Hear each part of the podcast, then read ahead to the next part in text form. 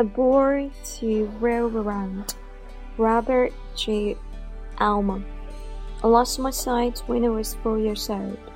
Fell off boxcar in a freight yard in Atlantic City, landing on my head. Now I'm 32. I can vaguely remember the brightness of sunshine and what color red is. It would be wonderful to see again, but a strange things to people. It occurred to me the other day that I might not have come to love life as I do if I hadn't been blind. I'm loving life now, and I'm so sure that I would have loved in it so deeply otherwise. I don't mean that I would prefer to go without my eyes.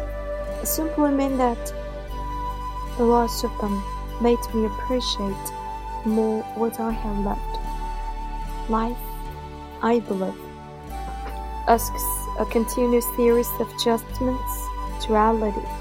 The more readily a person is able to make these adjustments, the more meaningful his own private world becomes.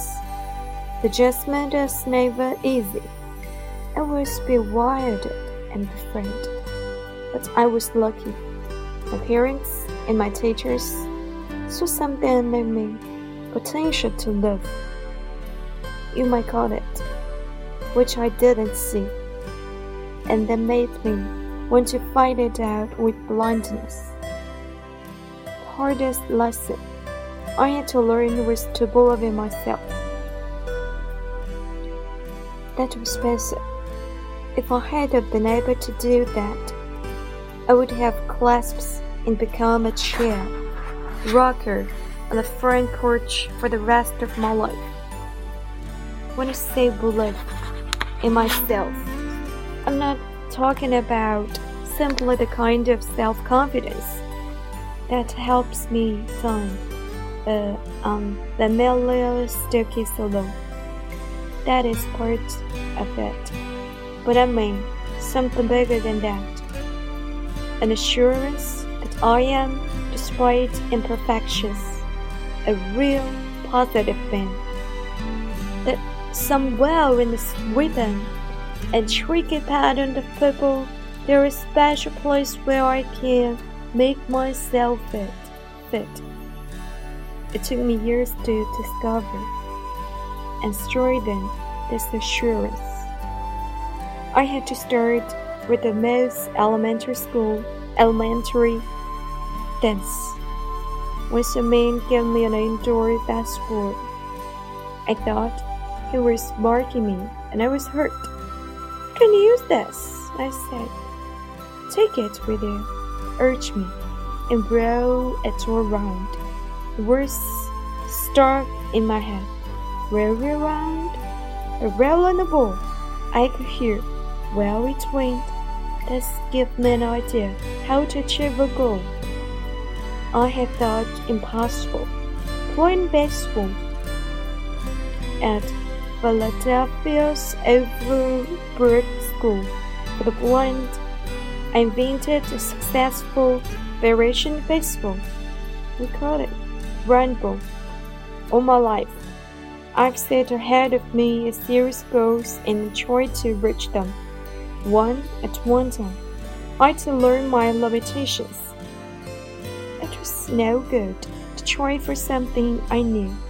At the start, was wiped out of reach because that only invited the bitterness of failure. I would fail sometimes and well, but on the average, I made progress.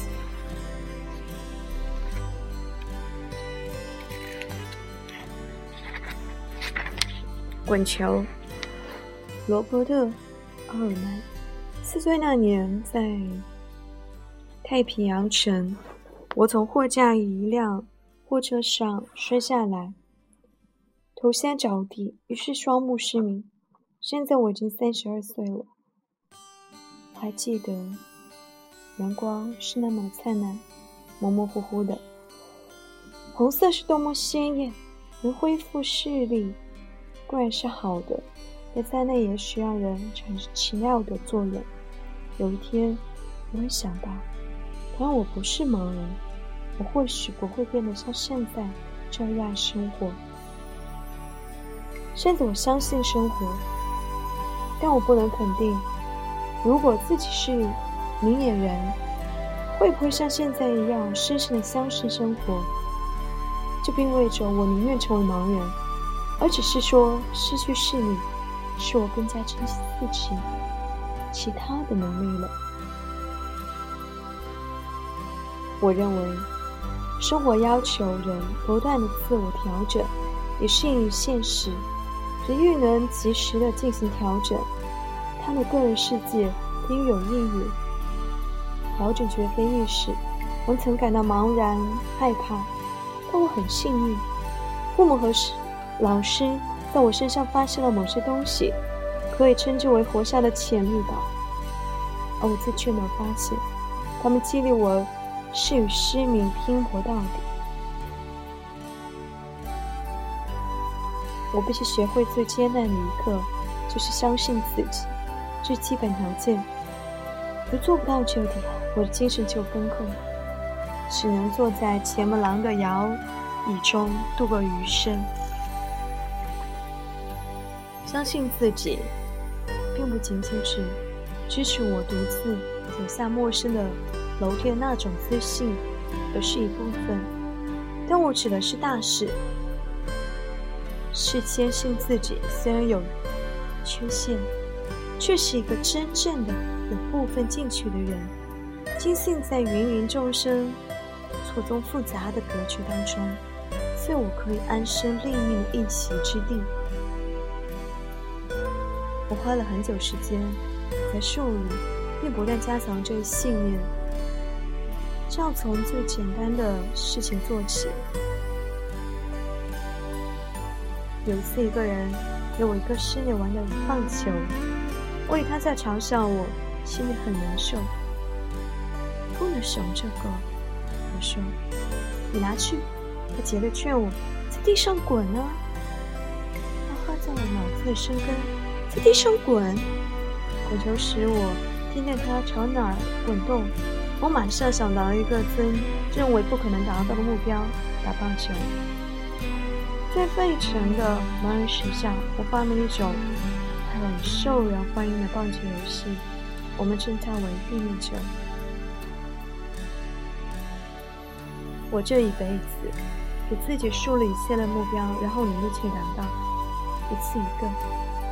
我必须了解自己能力有限，我开始就知道那个目标根本达不到，我却要实现，那不会有什么好处，那只会带来失败痛苦。